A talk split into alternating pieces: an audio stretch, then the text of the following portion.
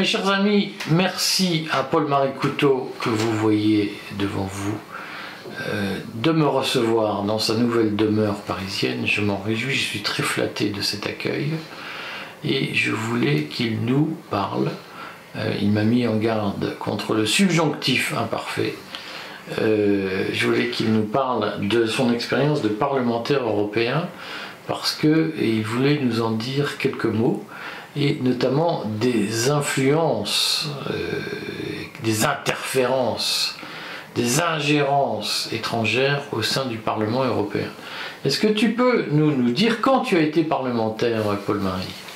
Alors, de, de juin 99 euh, j'ai été élu, j'avais 42 ans, à, la faveur de la surprise euh, constituée par euh, le succès de la liste de Charles Pasqua, Philippe de Villiers, et j'ajoute Marie-France Garot, qui étaient les trois premiers de la liste, qui ont dépassé. C'était un peu l'alliance de la carpe et du lapin. C'était la préfiguration de ce que j'ai toujours souhaité de ce que je souhaite toujours, de ce que je souhaiterais jusqu'à la fin de mes jours, euh, l'union des droites. Il y avait Philippe de Villiers qui représente une certaine droite, Charles Pasqua qui représente une autre, évidemment de tonalité très gaulliste, ainsi que Marie-France Garot, dont on pourrait dire qu'elle est plus propidolienne. Mais enfin, il y avait, il y avait déjà... Euh, euh, la droite orléaniste n'existe pas. La droite orléaniste est un centre. Ça, il faut, il faut être bête comme René Raymond pour penser que vous connaissez la typologie des trois droites, l'orléaniste, la bonapartiste et la légitimiste. Il se trouve que sur ces trois droites, il y en a deux qui sont des centres. L'orléanisme est un centrisme et le bonapartisme est un centrisme. Il n'y a qu'à droite euh, légitimiste. Alors, elle était représentée en effet par euh, euh, trois chefs de file qui ont réussi à dépasser la liste officielle du RPR qui était mené à l'époque par Nicolas Sarkozy, qui se remettait à peine de sa disgrâce consécutive au soutien qu'il avait accordé en 1995 à la candidature d'Edouard Balladur, et que nous avons battu sur le fil, euh, grâce à quoi j'ai été élu euh, député européen, un peu grâce à Pasqua, beaucoup grâce à un ami dont j'ai grand plaisir à citer le nom avec une once de tristesse parce qu'il nous a quittés bien trop jeunes, euh, William Abitbol. Alors il y a deux choses euh, qui euh, m'ont marqué. L'une que j'ai souvent dite, que j'ai observée tout de suite dès le début de mon premier mandat. Je m'empresse de dire d'ailleurs que j'ai été réélu en 2004, euh, cette fois avec Philippe de Villiers simplement. Et contre Charles Pasqua, j'étais tête de liste en Ile-de-France, Charles Pasqua aussi, mais j'ai, je l'ai battu, même j'ai eu plus de deux fois deux, fois plus de voix que lui. Et j'étais le seul d'ailleurs des 13 élus de 99 à être réélu en 2004, de sorte que j'ai été député jusqu'en 2009. Donc la première chose qui m'a frappé, disais-je, c'est que euh, ce Parlement européen n'avait de Parlement que le nom. C'était vraiment c'était vraiment un Parlement Potemkin, euh, pour dire qu'il y a un Parlement européen qui est soumis à toutes les influences. Euh, j'aimerais en parler notamment des influences étrangères et principalement aussi d'une influence majeure qui est celle de la Commission européenne, elle-même manipulée par des puissances étrangères et tellement étrangères qu'elles sont plus souvent, je parle des États-Unis, étrangères à l'Europe elle-même. Voilà. Euh, inutilité de ce, de ce Parlement, j'ai certes repiqué en 2004 euh, m'étant donné une fonction d'informateur. J'avais lancé, avec la complicité d'un de mes vieux amis, Patrick Pommier, que j'ai plaisir à citer parce que sans lui je n'aurais pas pu le faire, euh, une euh, lettre d'information qui s'est appelée L'indépendance, suivie d'une revue, les cahiers de l'indépendance, dans lesquels nous donnions autant d'informations que possible au nom de l'indépendance, justement. Sur euh, ce qui se manigançait au Parlement européen. Et je dois dire qu'on a joué un certain rôle, car cette feuille, pour limiter que fût sa, sa diffusion, euh, on avait quand même 7 ou 8 000 abonnés, ça commençait à, à, être lu dans les chancelleries, en tous les cas dans les rédactions. Nous avons lancé l'affaire Bolkenstein.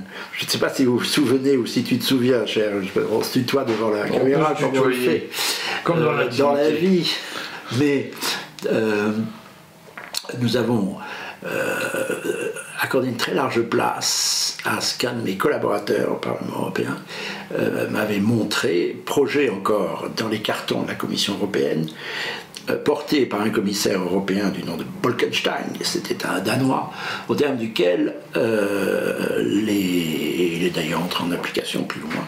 La fameuse directive au terme, au terme de laquelle les travailleurs étrangers arrivaient dans, en France avec le droit social de leur pays, c'est-à-dire un droit social 9 fois sur 10 très inférieur aux protections françaises. C'est la directive sur le travail détaché qui est, encore en, l'objet de critique aujourd'hui. Elle est hautement critiquable. Et, nous l'avions divulguée. Euh, je, l'avais repris avec Philippe de Villiers d'ailleurs en 2004 dans un article du Figaro et ça a un peu servi de détonateur à ce qui allait être une campagne victorieuse, la campagne du, enfin faussement victorieuse un temps victorieuse la campagne du non-référendum, 29 mai 2005. Le non l'emporte, mais voilà que deux ans plus tard, supercherie qui est à mon avis une forfaiture, c'est-à-dire le plus haut niveau de l'atteinte au droit, euh, la parole du peuple a été gommée d'un coup de plume, ou en tous les cas d'un coup d'État qui s'est appelé le traité de Lisbonne, et la Constitution, euh, très tarabiscotée, mais de l'avion même de son propre euh, auteur, Valéry Giscard d'Estaing, changée, modifiée dans les termes, maquillée, les mêmes dispositions ont été reprises sous la forme d'un traité honteusement ratifié par le Parlement, enfin autorisation de, pour dire les choses comme il faut, autorisation de ratification donnée par une réunion à Versailles en congrès. ce jour était honteux, j'ai fait une manifestation à Versailles avec mes amis de l'époque, Pierre Lefranc, euh, Nicolas Dupont-Aignan, euh, plusieurs dignitaires du mouvement pour la France, ça n'a servi à rien. Euh, le traité de Lisbonne est entré en application peu après, et donc la Constitution, sans le mot, refusé par les Français, a honteusement été mise en application. À partir de là, d'ailleurs, je pense que tout ce qui découle en fait de politique européenne, mais finalement de politique tout court, est illégitime et pratiquement illégale. Pourquoi? Parce que euh, cette forfaiture vicie l'ensemble de ce qui a suivi en matière de construction européenne, mais on pourrait même dire que tous les pouvoirs, tous les pouvoirs qui ont avalisé ce coup d'État procèdent du coup d'État et donc sont illégaux. Je pèse mes mots. Euh, on est passé de l'illégitimité, car je pense qu'est illégitime, comme l'a répété Marie-France Garot, toute dépossession d'un des atouts majeurs de la souveraineté, c'est illégitime en droit. Un État ne peut se dépouiller des, instruments de sa souveraineté, et c'est même illégal à cause de la forfaiture euh, du traité de Lisbonne. Je pense qu'on pourrait même dire que tous les pouvoirs qui procèdent euh, de l'élection au suffrage universel sont viciés. J'ajoute deux choses d'ailleurs. C'est que d'une part, on peut s'abriter derrière le lancement de la marche à la construction d'un super État européen que fut le traité de Maastricht, mais je tiens à dire qu'à Maastricht, c'est à cette occasion d'ailleurs, je ne vais pas raconter mon histoire personnelle, je le ferai dans un livre prochain, mais euh, à l'occasion du traité de Maastricht, j'ai pris conscience de beaucoup de choses, et ce traité est très important, et il faut dire qu'il n'a pas été approuvé par la majorité du peuple français. Alors certes, il y a les abstentionnistes. Mais même si on sort les abstentionnistes du référendum de septembre 1992, approuvant Maastricht, il faudrait aussi sortir les votes blancs. Près de 4%, plus de 3% de votes blancs. C'est bien qu'on peut dire qu'il y a eu 49% de oui par rapport aux votants. Pas aux exprimés, aux votants, gens qui se sont déplacés. 49% de oui, 48% de non, même l'écart n'est pas si grand, et près de 3% d'abstention. Euh, d'abstention, pardon, de vote blanc ou nul. Le vote nul euh, était souvent des votes très vengeurs, du genre euh, non à l'Europe ou vive l'indépendance de la France, etc. Donc c'était des refus plutôt, hélas, ces votes nuls. Mais euh, c'était peut-être des votes qui ne voulaient pas mettre en difficulté les, pouvoirs de l'époque, c'était François Mitterrand. Et donc ils sont réfugiés dans le vote nul pour ne pas dire non. Mais ah, euh, il reste que la majorité des, votants n'a pas dit oui au traité de Maastricht et que déjà le vice juridique était dans, euh, dans ce fait passé sous silence, mais à peu près tous les juristes dignes de ce nom savent que quand un référendum n'est pas approuvé par la majorité non seulement de la population, c'est-à-dire des inscrits, mais même des votants, de ceux qui se sont déplacés, il faut revoter. Et on n'a pas revoté à Maastricht. C'est le premier coup d'État. Le second était encore plus terrible, c'est 2005 et 2007, le traité de, Lisbonne, puis euh, son entrée en application en mars 2008. C'est à partir de 2008 que tout devient, à mon avis, non seulement illégitime en principe, mais illégal. Alors j'ai euh, participé à tous ces combats en tant que député européen, du moins à partir de juin euh, 1999 jusqu'à juin 2009. Euh, je ne me suis pas représenté en juin 2009. Je pensais que ça suffisait comme ça parce que vraiment ce Parlement euh, n'en était pas un, on nous faisait voter n'importe quoi. N'importe quoi, par exemple, je voudrais vous raconter une anecdote. Euh, je l'ai déjà raconté d'ailleurs un jour à table et, je l'ai raconté en différentes circonstances. Et cette fois, je passe à au second sujet d'étonnement euh, que fut pour moi cette expérience de 10 ans euh, à ce qui s'appelle le Parlement européen. À l'époque où je n'étais pas député européen, mais je m'attachais à dire que j'étais député français au Parlement européen, et encore le mot Parlement est très sujet à caution. Ce second sujet d'étonnement, c'est l'extraordinaire euh, puissance de l'influence étrangère, notamment états-unienne, on n'en a pas idée, dans tout ce qui se fait dans la nébuleuse bruxelloise. Pourquoi tu dis qu'on n'en a pas idée? On n'en a pas idée. Euh, je donne un exemple.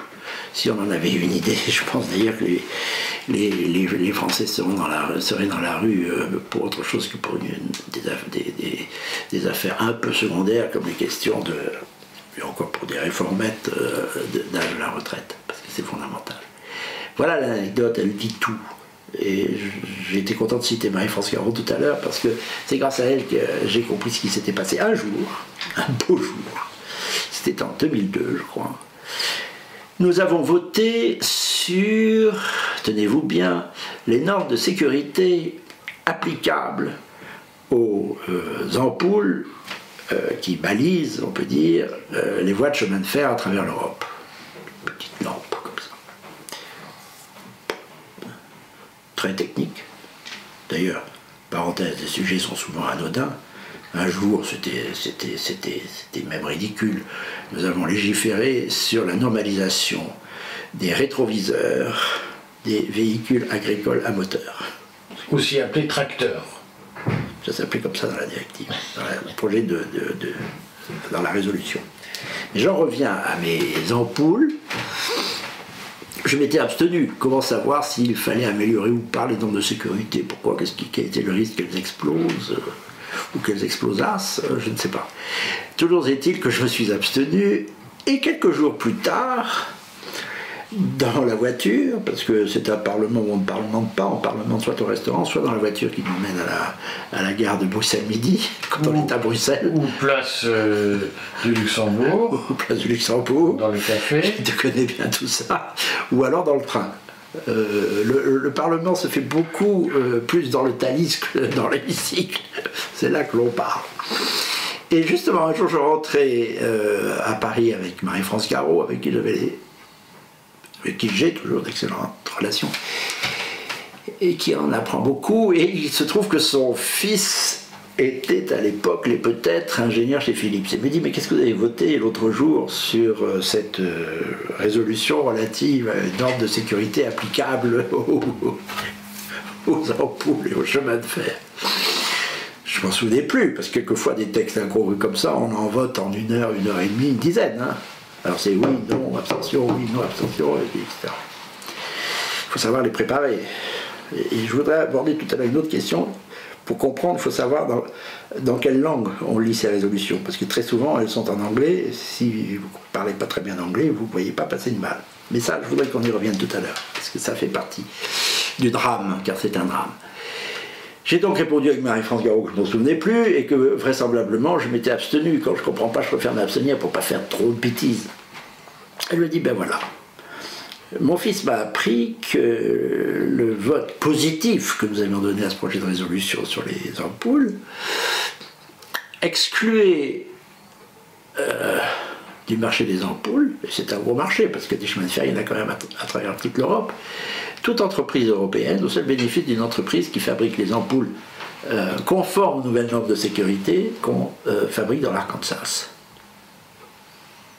Poteau rose. Parce qu'en réalité, c'est là qu'on comprend qu'on euh, est toujours, toujours, toujours dans le brouillard quand on vote par rapport au, regard des véritables motivations de ce que l'on nous propose et ce qu'on demande de voter. Il faut dire aussi qu'au Parlement européen, c'est d'autant moins un Parlement, et d'autant moins un Parlement, que euh, les groupes sont assez prégnants et que très souvent euh, les députés votent comme le chef de file de leur groupe euh, demande de voter. Et d'ailleurs, les listes de vote sont établies par les assistants puis ils se copient les uns les autres. Il y a pas, enfin, les assistants ne se, enfin, se copient les uns les autres au sein d'un même groupe, c'est-à-dire que tout un groupe vote de la même manière. Il suffit donc qu'il y ait une personne d'un groupe, et vous allez me voir venir, euh, soit euh, circonvenu par un, groupe de pression, on, dit on appelle ça en anglais, bien que j'y rechigne, un lobby. Un corridor. Que dites-vous? Un corridor. Un corridor. Bon, un corridor. Oui, c'est ça, un corridor. Mais alors, si ça, c'est allusion au, corridor du Parlement européen, alors, euh, parenthèse, ça se fait même pas dans les corridors. J'avais été auparavant auprès de Philippe Séguin, euh, dont j'étais chargé des questions culturelles. En fait, j'étais la plume à l'hôtel de l'AC, quand il était président de l'Assemblée nationale, jusqu'en 97. Et là, j'ai vu les lobbies contenus. Euh, il n'était pas question qu'ils entrent dans la salle des pas perdus, par exemple. Pas du tout. Le Parlement européen, c'était pas une affaire de corridor. À peine sortait-on de l'hémicycle, qui avait plusieurs portes, on était entouré de représentants de telle ou telle société, euh, quelquefois des sociétés françaises, euh, souvent des sociétés étrangères, allemandes et encore plus souvent américaines. Mais Ils étaient chez eux. Ce que tu nous dis, c'est que dans cette histoire de vote d'ampoule sur les voies ferrées, ah ben c'est clair. C'était une opération de l'industrie américaine il suffit de circonvenir deux ou trois personnes dans les grands groupes. Les deux grands groupes, c'est PPE, PSE à l'époque. PSE un peu perdu. gauche-droite, socialistes, euh, voilà. Euh, libéraux, comme on disait. Les, grands groupes. J'appartenais à un groupe dont j'étais vice-président euh, dans mon second mandat qui avait 28 personnes sur 700 et quelques députés, je crois qu'il y a 760. Le chiffre m'arrive. Mais on ne faisait rien. Mais il suffit que d'entraîner euh, un ou deux groupes importants, on a la majorité, mais pour ça, il faut circonvenir une personne dans chacun des groupes importants. C'est très simple. Et après, il fait voter. C'est là que la prévarication joue à fond. Et puis ça ne se sait pas, parce que qui va se soucier des normes de sécurité applicables? Ou qui va se, soucier euh, de la taille des véhicules agricoles à moteur et de leurs rétroviseurs Personne. Donc ça passe complètement sous les radars, ce genre de choses. Les experts, on va les conseiller, ce qu'on appelle conseiller des groupes, le savent. Est-ce que c'est eux ceux, qui, d'une façon ou d'une autre, qui, sont autre chose que des collaborateurs parlementaires? Oui, c'est. Non, ce sont des collaborateurs. Nous avons, chaque député a une batterie de personnes à son service. Trop résultat, il ne travaille pas. Ou peu. Il y a d'abord les, collaborateurs personnels. Alors on a une enveloppe à l'époque, je pense qu'elle a beaucoup changé, c'était à peu près 8000 euh, euros par mois. Il fallait employer quelqu'un. Les gens indélicats employaient leurs femmes ou leurs euh, petites amies ou leurs fils ou leur belle-mère. Ou les deux. Vous envoyez ta femme et ta maîtresse. Qui était là pour toucher, simplement. Et qui touchait pas une bille par ailleurs. Il n'était pas très formé au droit et encore moins au droit européen. Ou alors, euh, alors on pouvait serrer dans l'enveloppe pour en avoir deux ou trois, selon qu'on les prenne à mi-temps, à tiers-temps, etc. Bon, ça fait déjà deux ou trois, à tout le moins, quelquefois quatre collaborateurs.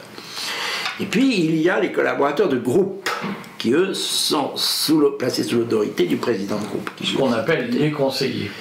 Ce qu'on appelle, oui, on peut les appeler les conseillers, et comme tu dis très bien, ces conseillers sont à moitié conscients de ce qui se passe, mais pas plus que ça, parce que à partir du moment où le chef du groupe a euh, donné la consigne sur les listes de vote de chaque groupe de dire oui ou non au vote de tel ou tel euh, projet de résolution, les conseillers, les collaborateurs de groupe s'y plient et ils mettent plus quand le président veut mettre plus, moins quand le président euh, veut mettre moins.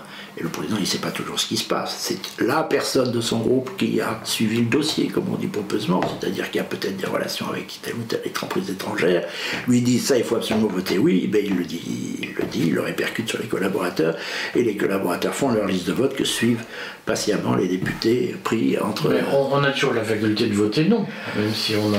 faut faire attention à voter. oui.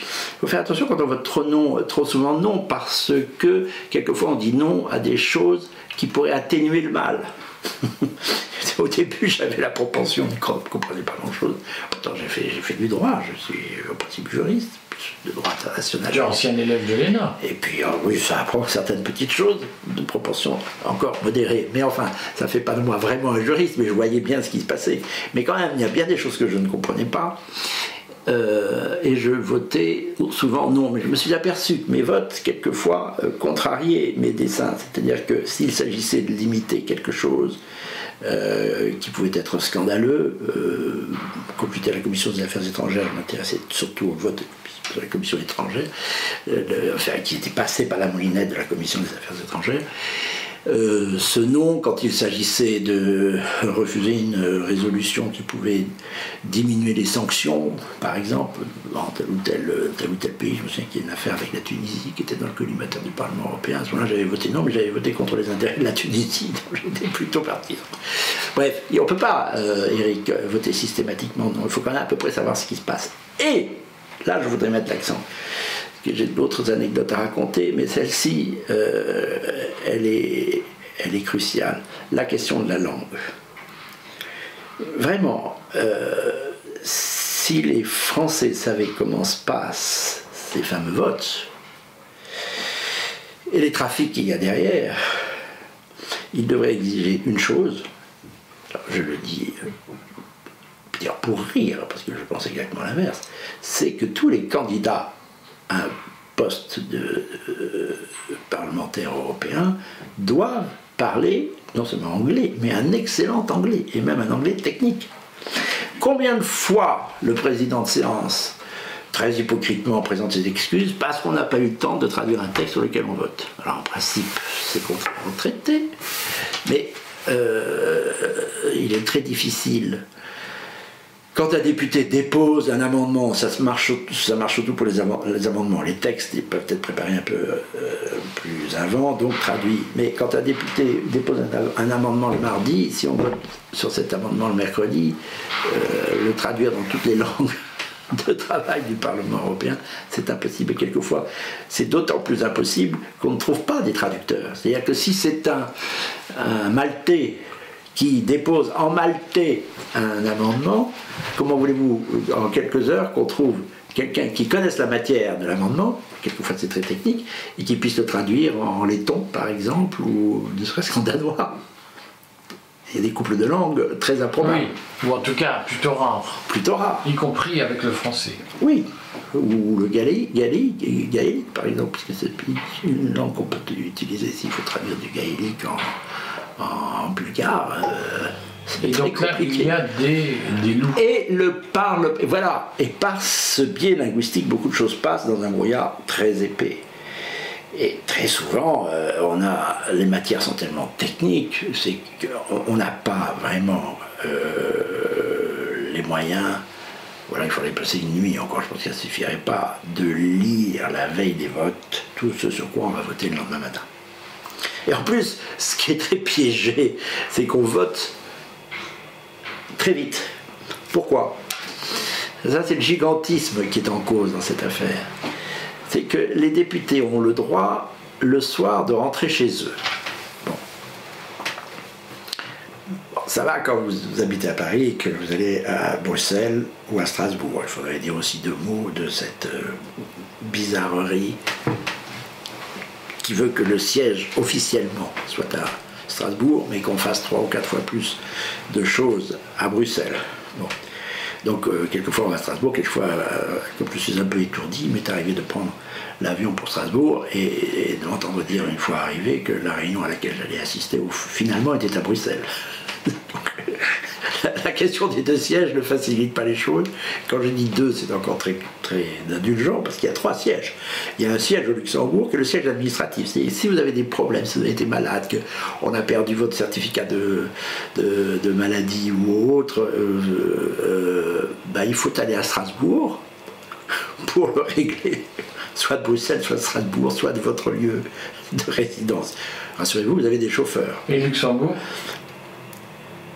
Comment ça, Luxembourg il y a un siège à Luxembourg. Oui, à Luxembourg, oui. Oui, puisque tu as dit Strasbourg. À Strasbourg, oui. Il y a Strasbourg, il y a, il y a Bruxelles et, Luxembourg. Oui. Pour les questions administratives, oui. Je, à Luxembourg. Pardon, bah, tu fais bien de me reprendre. En effet, c'est le Luxembourg. Alors vous conduit en voiture, de Strasbourg, de Bruxelles, de n'importe où. Mais là aussi, il y a beaucoup de choses à dire sur les sur les débauches de voitures et de chauffeurs qui s'ennuient beaucoup. Euh, une des choses qui m'ont le plus étonné un jour, c'est de m'entendre dire quand on arrive à Strasbourg pour la semaine de Strasbourg, parce qu'il reste une semaine de Strasbourg quand même. Euh, chaque mois Noyé, chaque mois, une fois par mois.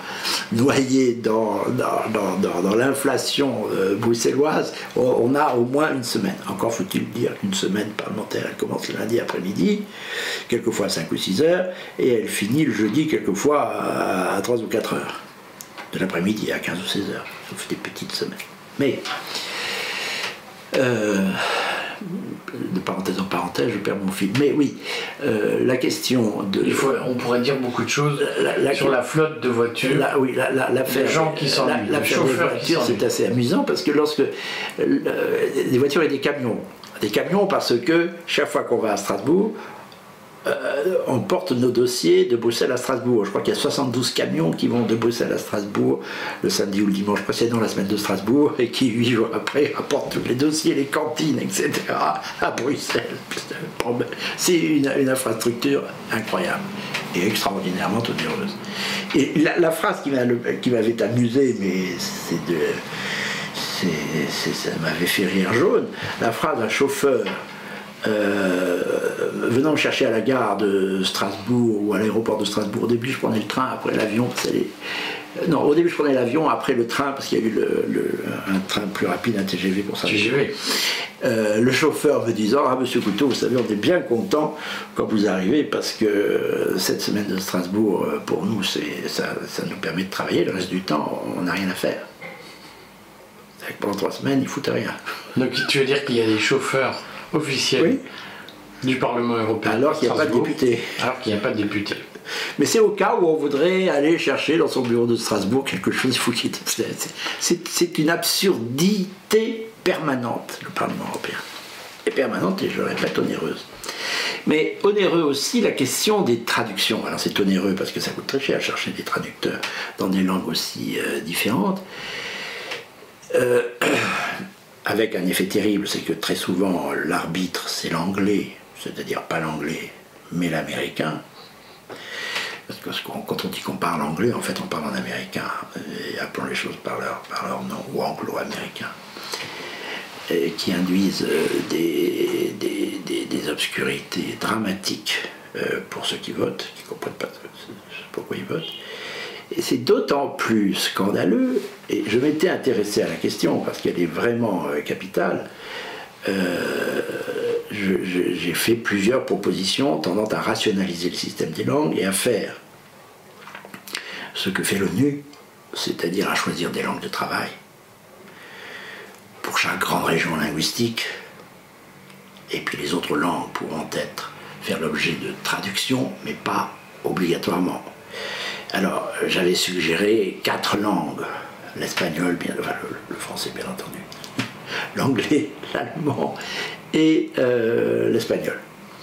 Alors ensuite, les Italiens ont un peu réchigné et ont voulu euh, une cinquième langue de travail. Mais au moins, on s'en serait tenu à ces cinq langues. C'était déjà pas mal c'est déjà c'est mieux 5 que, que, 24 ou 25 Non, il y, a, un peu moins de langues utilisées qu'il n'y a de membres, mais enfin c'est la, la, tour de Babel pour le coup, avec la conséquence habituelle de la tour de Babel, c'est que ça se casse la figure d'ailleurs, je m'empresse de le dire.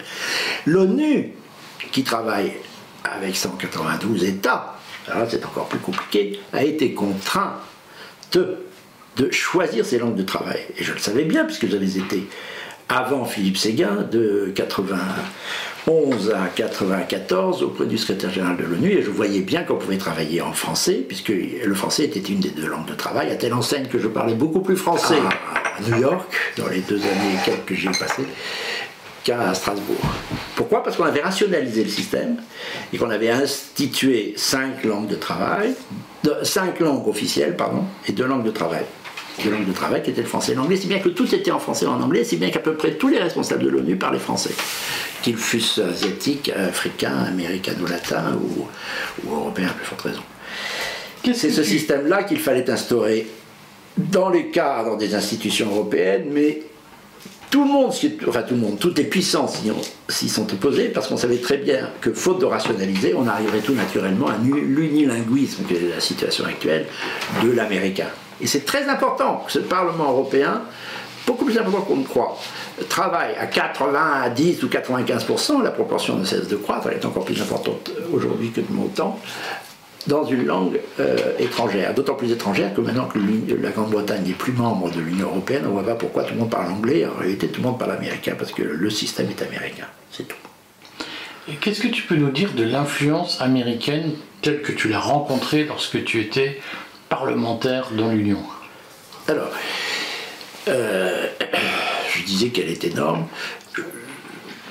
J'évoquais, euh, il y en a d'autres d'ailleurs, cet exemple un peu caricatural, euh, très parlant des ampoules des chemins de fer,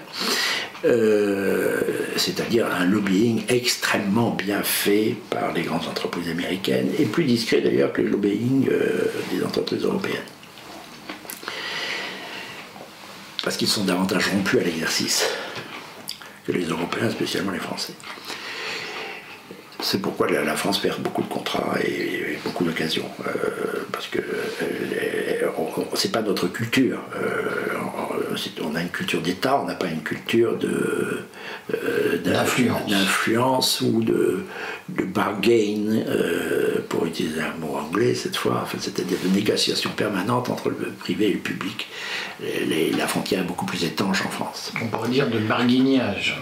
De barguignage en français de Wallonie. Très bien. Donc, euh, il y a, euh, il y a euh, incontestablement dans l'Union européenne un, primat donné aux États-Unis, à la politique américaine. Un des exemples est que je disais, j'avais été membre lors de mes deux mandats, puisque j'étais plutôt diplomate de formation, que j'avais fait du droit de relations internationales, que j'étais, je suis toujours d'ailleurs en thèse de relations internationales, mais je poursuis ma thèse sans la rattraper depuis de longues années. Une thèse d'État. J'ai encore 40 ans devant toi. J'ai encore une, un, demi-siècle pour la finir, mais enfin le fait est que j'ai quelques occupations malgré tout. Et euh, cette, ce prisme international a fait que j'étais continuellement à la Commission des Affaires étrangères. Euh, il était très fréquent que cette commission euh, euh, des diplomates américains qui venaient nous prêcher la bonne parole. Il suffit de regarder le programme. Alors, c'est euh, le, délégué du, chef du département des affaires européennes au département d'État, c'est tel ou tel ambassadeur spécial envoyé par le président américain. On auditionne, on auditionne, on auditionne. Et j'ai euh, souvent eu affaire à ces personnages avec lesquels je bataillais beaucoup pour mon malheur. J'ai compris plus tard que je, me suis fait très mal voir de l'Empire à ce moment-là, parce que quand il y avait justement des représentants du gouvernement américain, j'étais intraitable, enfin j'étais insolent. Donc on m'avait déjà repéré. Et euh, ce qui ne sert pas une carrière, hein, parce qu'il faut dire les choses, quand on va faire une carrière politique en France, si on, si on se met mal, si on est mal vu euh, de des autorités américaines, euh, la carrière ne va pas très loin. Hein. Bon. D'ailleurs, j'ai mis un terme. Mais euh, la carrière à la fois politique et médiatique. Hein. parce qu'on passe pas souvent dans les, grands, sur les, dans les grandes lucarnes quand on est sur la liste noire. Très important ça aussi. Je l'ai su par un de mes éditeurs qui me dit arrête de dire du mal des Américains, j'arriverai pas à vendre ton livre. Je peux dire qui m'a dit ça Oui. C'est euh, Michalon, l'éditeur, euh, Michelon, hélas disparu, qui m'a dit arrête de taper sur, sur les Américains, sur l'Empire, parce que c'est très difficile d'avoir des médias. Et il établissait un lien direct Eh oui. entre l'intervention de l'ambassade des États-Unis. Oui, si vous êtes mal vu par l'Empire, il est difficile de publier, il est encore plus difficile d'accéder aux grands médias. Bon, je l'ai fait à l'occasion, mais euh, bah, bien trop rarement à mon, à mon goût, parce que j'estime que j'ai quelque chose à dire. Tu as été invité par Berkoff. Oui, mais justement, c'est un dissident, semble-t-il. Mais enfin, je parle de l'époque. Non, j'étais souvent invité à ce soir ou jamais de, de, de Tadei. Enfin, quand même, de temps en temps, je paraissais dans les lucarnes. Mais enfin, c'était un slalom. Et euh, ces interventions répétées des autorités euh, américaines, états-uniennes, comme il faudrait dire d'ailleurs, euh, au Parlement européen, ça se passait presque toujours dans le cadre plus feutré de la Commission des Affaires étrangères, euh, avait le don de, de m'horripiler. C'était toujours les Allemands d'ailleurs, je n'avais pas encore tout à fait compris euh, la, liaison, si je l'avais un peu esquissé dans un livre que j'avais écrit en- assez prémonitoire en 1997 qui s'appelait L'Europe vers la guerre aux éditions Michelon justement.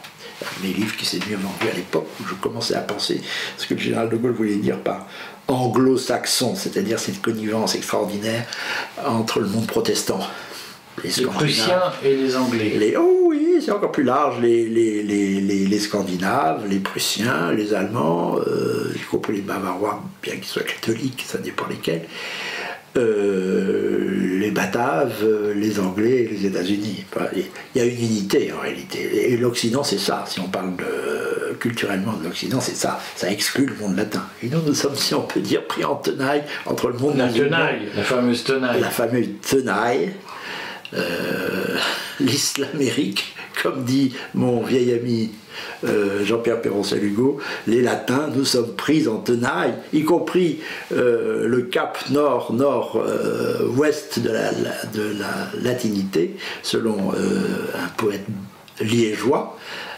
Thierry, euh, c'est Augustin Thierry, je crois. Augustin Thierry. Augustin Thierry, euh, poète liégeois, qui décrit Liège comme le cap nord-nord-est du monde latin. La dernière ville civilisée oui. avant le monde Bon, barbare. enfin, je- c'est un petit, euh, un petit euh, passage géopolitique sur lequel il faudrait revenir, mais qui n'est pas dans notre sujet. Pour en revenir à la question des, des États-Unis, euh, les Allemands, bien entendu les Anglais, étaient toujours très empressés à dérouler le tapis rouge pour les représentants des États-Unis, et quand on, comme ils étaient finalement majoritaires et les mieux organisés, les Allemands sont les mieux organisés dans le cadre, parce qu'ils jouent en groupe, ils sont toujours euh, groupés. Euh, bah, c'est eux qui mènent le bal et, on, passait pour un olibrius quand on, contestait la parole du, représentant américain à venir euh, tracer la politique américaine. Et ça avait le don de m'horripiler sur un sujet qui confirmait ce que j'avais d'ailleurs écrit dans l'Europe vers la guerre, où j'avais prévu qu'il y aurait un jour un affrontement. C'était pas d'ailleurs si difficile à, prévoir, puisque j'écrivais ce livre peu après euh, le livre d'Huntington. Euh, non, pas d'Huntington, pardon, de Brzezinski. C'était à peu près concomitant. Huntington était deux ou trois ans plus tôt. Euh, le grand échiquier de Brzezinski annonçait clairement que les États-Unis devaient impérativement détruire la Russie et la prendre en main pour pouvoir circonvenir la, Chine par le nord, l'US Navy, la- la marine américaine, se chargeant, là aussi effet de tenaille, de contenir la puissance chinoise par la mer. Par la terre, il fallait contrôler la Sibérie, donc la Russie, et par la mer, il fallait... C'est ce que dit Brzezinski, hein, c'est le grand échiquier. Bien. euh, je l'avais prévu dans l'Europe vers la guerre, et je voyais la question se dérouler sous nos yeux. L'obsession euh, de ces représentants américains, c'était à toute force de couper nos liens avec tous les pays qui n'étaient pas sous contrôle américain à l'Est. Alors à mesure qu'ils devenaient contrôlés par les États-Unis, on a élargi à l'Est, aux États-Unis, jouant en partenariat d'ailleurs avec... euh, les Allemands, notamment au sein d'une organisation mal connue mais puissante qui s'appelle euh, l'OSCE. Et euh, sur laquelle je reviendrai parce qu'il m'est arrivé une anecdote en Biélorussie que j'aurais plaisir à vous conter. Mais j'étais tellement euh, stupéfait par l'espèce d'insistance avec laquelle les États-Unis veillaient comme le lait sur le feu, faire en sorte qu'il n'y ait pas de coopération avec la Russie, que j'avais déposé un projet de résolution avec une naïveté qui était feinte, bien entendu, tendant à engager des négociations en vue de l'adhésion puisqu'elle devenait démocrate après la chute du mur, l'adhésion de la Russie à l'Union européenne. Euh, évidemment, je savais que je n'avais pas grand succès. J'étais même étonné que cette résolution ait été adoptée. Elle n'a pas passé le cap de la Commission des affaires étrangères. J'ai voté pour. Personne de mon groupe n'a voté pour. Comment tu l'expliques? Par l'atlantisme général. L'atlantisme ou l'atlantisme général, pardon de faire ce jeu de mots un peu, un peu simplé. Si j'ai eu une voix d'un ancien communiste suédois qui a approuvé euh, ma résolution à ouvrir des négociations d'adhésion de la Russie. Mais j'avais fait par provocation, encore une fois maintenant pris, parce que vraiment je me suis mal signalé. Et voilà qu'un jour, alors je tiens à raconter cette anecdote sur euh, Kiev, sur Kiev, sur Minsk. Pardon, excusez-moi. Je suis obsédé par l'affaire ukrainienne. Je crois que c'était en 2001. J'ai fait partie en tant que membre de la Commission des affaires étrangères, d'une euh, délégation mixte du Parlement européen et de l'OSCE, Organisation pour la sécurité et la coopération en Europe, organisation totalement atlantiste, pour observer les élections en Biélorussie. Loukachenski était évidemment candidat à sa propre réélection. Il était décrit je ne dis pas que j'étais un grand démocrate. Euh, il était candidat à sa réélection décrit comme un, ordre oriental. Euh, ça m'amusait d'aller voir la, Biélorussie. Je me suis inscrit, il n'y avait pas tellement de candidats. C'est comme ça que j'ai pu y aller, à mon avis, en passant à travers les, filtres. Euh, dans une petite escouade de 5 ou 6, 7 membres du Parlement européen, doublé de 5 ou 6 membres de l'OSCE et quelques-uns venaient d'ailleurs du Conseil de l'Europe.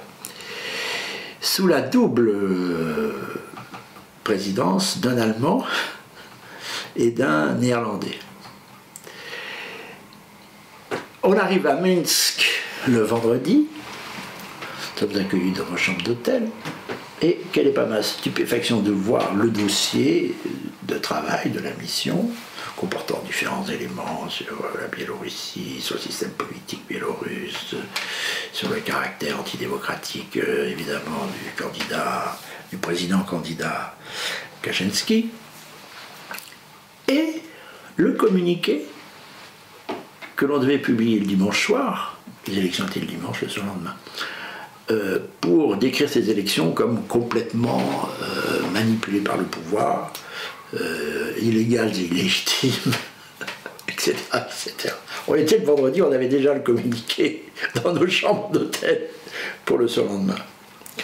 Bien, le lendemain, euh, samedi, nous rendons visite à plusieurs partis, car il y avait des partis qui étaient réputés être dans la main du pouvoir. Plus ou moins vrai, il faut dire que euh, la CIA est tellement présente dans ce pays, comme il le sera plus tard en Ukraine, évidemment en Géorgie, pour contenir l'influence russe, que ces, pouvoirs sont obligés d'être, c'est comme Saddam Hussein, d'être euh, sinon sanguinaires, du moins très autoritaires, parce que les oppositions sont subverties, euh, comme ça s'est passé en Ukraine, par euh, la CIA et par la superpuissance américaine qui est capable de faire tomber les gouvernements jusqu'à ce qu'il en ait un à sa main. Voilà. Donc évidemment, ceux qui sont au pouvoir, ils s'accrochent par tous les moyens possibles et imaginables, qui ne sont pas toujours euh, blanc-bleu. Il y avait quand même, lorsque j'ai visité une dizaine de, une dizaine de centres de vote le dimanche, il y avait quand même des opposants. En tous les cas, il y avait une pluralité de listes, il y avait bien le parti au pouvoir, puis il y avait trois ou quatre, selon les bureaux, trois ou quatre autres listes, avec des représentants des autres listes qui faisait dire que certes tous les partis n'étaient pas autorisés, mais qu'il y avait une petite diversité, un petit début de pluralisme. Hélas, hélas, hélas, le soir, euh, conférence de presse à 20h30 ou 21h. Euh, il y avait les membres de la délégation, il y avait pas mal de journalistes, une vingtaine, trentaine de journalistes et, et la douzaine de membres de la délégation. Et les deux présidents ont lu le communiqué qui était déjà écrit depuis l'avant-veille. Ce qui n'était pas prévu, c'est que le Frenchie, votre serviteur, lève le doigt en disant Mais je suis un peu surpris parce que j'ai visité une douzaine de bureaux de vote, j'ai vu qu'il y avait plusieurs listes, j'ai vu qu'il y avait des isoloirs, j'ai vu qu'extérieurement il y avait un début de pluralisme. Euh, mais ce communiqué qu'on vient de nous lire n'en tient pas compte. Et d'ailleurs, il était déjà écrit vendredi dernier, puisque j'ai trouvé dans ma chambre d'hôtel. Alors là, il y a eu un vide. non, non, non, c'était pas un vide, c'était un trop-plein. C'était un brouhaha. Euh, évidemment, euh, regard en forme de fusil de mitrailleur autres membres de la délégation et notamment du président allemand. C'était le plus déchaîné contre moi. Je crois qu'il a, aussitôt desserré sa cravate parce qu'il s'est étranglé. Je l'ai vu desserrer sa cravate en disant mais c'est pour me casser la gueule, c'est pas possible. J'ai été, j'ai été, grâce à l'ambassadeur de France qui était là d'ailleurs, qui était un ancien, qui était un ancien de cabinet de Couve de Murville, c'était son dernier poste, et, ben, la chance a voulu que cet ambassadeur était totalement complice avec moi. Il m'a exfiltré, il m'a invité à dîner à la, résidence à 11h du soir pour que je ne sois pas avec les membres du groupe et le lendemain dans l'avion, je n'emmenais pas large puisque j'étais le vilain petit canard. Quoi qui avait craché dans la soupe. Je me souviens d'ailleurs, ça c'est mon mon immodestie euh, euh, est telle que je raconte cette histoire. Il, y avait, deux chaînes de télévision en Biélorussie, en tous les cas à cette époque-là. Quand je suis rentré après le dîner chez l'ambassadeur à ma chambre d'hôtel, j'allume la télévision et je vois ma bobine c'est une, vedette en Biélorussie. Expliquant que tout était monté. Et je change de chaîne et je revois ma bobine. J'étais sur les deux chaînes, je passais en boucle. Et j'ai en effet détruit en grande partie euh, le montage de l'OSCE et de, et de l'Union européenne pour euh, décrire Loukachenko, ce qu'il est en partie, mais c'est moins. D'abord, c'est assez compréhensible et c'est moins caricatural qu'on le dit. Euh, on voulait décrire Loukachenko comme un homme de main de, de Poutine. Voilà c'est pas tout à fait faux, c'est pas tout à fait vrai, et en tous les cas, ça s'explique, et en tous les cas, on en discute. C'était pas euh, l'opération était montée de façon honteuse. Mais vous voyez, ça veut dire que le Parlement européen, là, il n'est plus dans des fonctions parlementaires, est conçu comme une machine de guerre, est aussi conçu comme une machine de guerre au bénéfice de la diplomatie états-unienne. Ça, cet exemple était très très marquant. D'ailleurs, à la suite de ça, j'ai reçu une visite un peu étrange d'un bonhomme je m'en souviens parce qu'il était extrêmement chic, euh, très, très avenant. Euh, Parlement européen, on s'assoit, il me propose de me voir, on s'assoit dans une des petites alvéoles, c'était à Strasbourg, euh, alvéoles qui sont devant l'hémicycle, et il m'a dit écoutez, non, vous ne devriez pas, vous, faites, vous êtes jeune, bon, j'avais 45 ans en 2001 vous avez votre carrière à construire, vous êtes brillant, vous ne devriez pas vous. Devriez pas obséder sur cette question à l'états-unienne, vous savez très bien tout ce que les États-Unis ont fait pour la France, enfin, vous ne pouvez pas passer là-dessus. Tu parles, mais. Euh, et, étais-je flatté, étais-je intrigué, voulais-je en savoir davantage?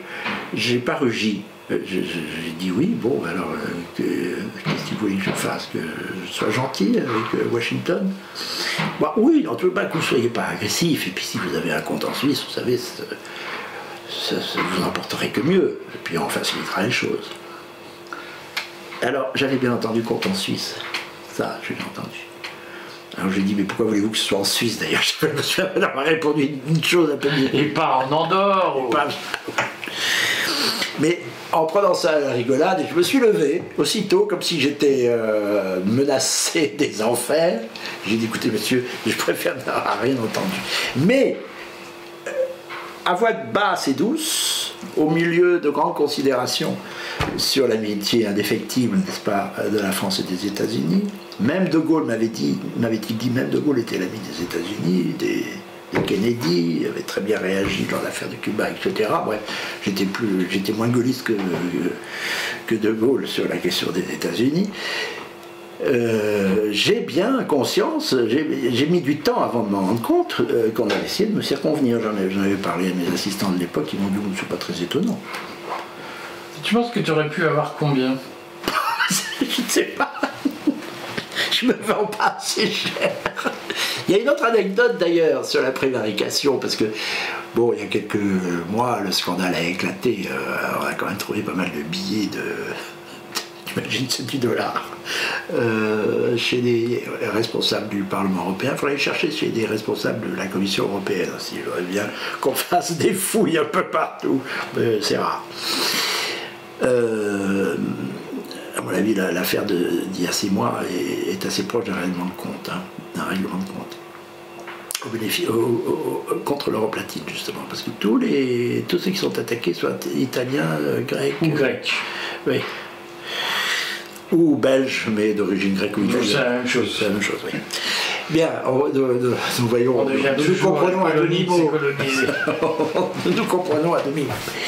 Mais. Euh, euh, pour en revenir à cette affaire, euh, la prévarication, la, la, corruption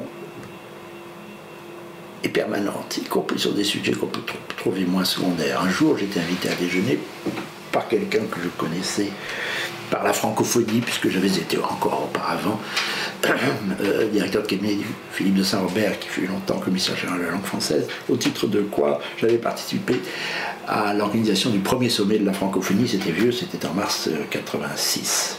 Euh, Donc j'ai toujours été assez engagé dans les questions de défense de la langue française d'une part et de francophonie d'autre part. Ce sont deux choses distinctes. Et euh, d'où ma sensibilité pour la question des langues. Mais elle n'est pas, pas anodine, elle est directement politique. Euh, j'étais donc approché par un personnage que j'avais rencontré dans une association de défense de, la coopération avec l'Afrique,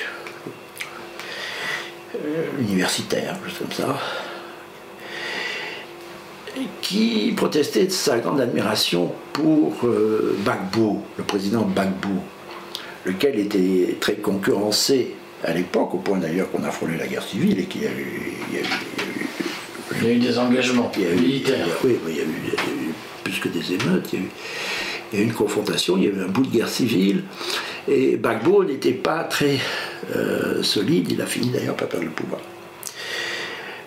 Euh, et ce bonhomme me dit, euh, vous êtes à droite, Bagbo, qui était membre, qui était socialiste ivoirien, qui devait être membre d'une manière ou d'une autre, à tout le moins euh, de l'international socialisme, et je pense d'autres euh, confréries.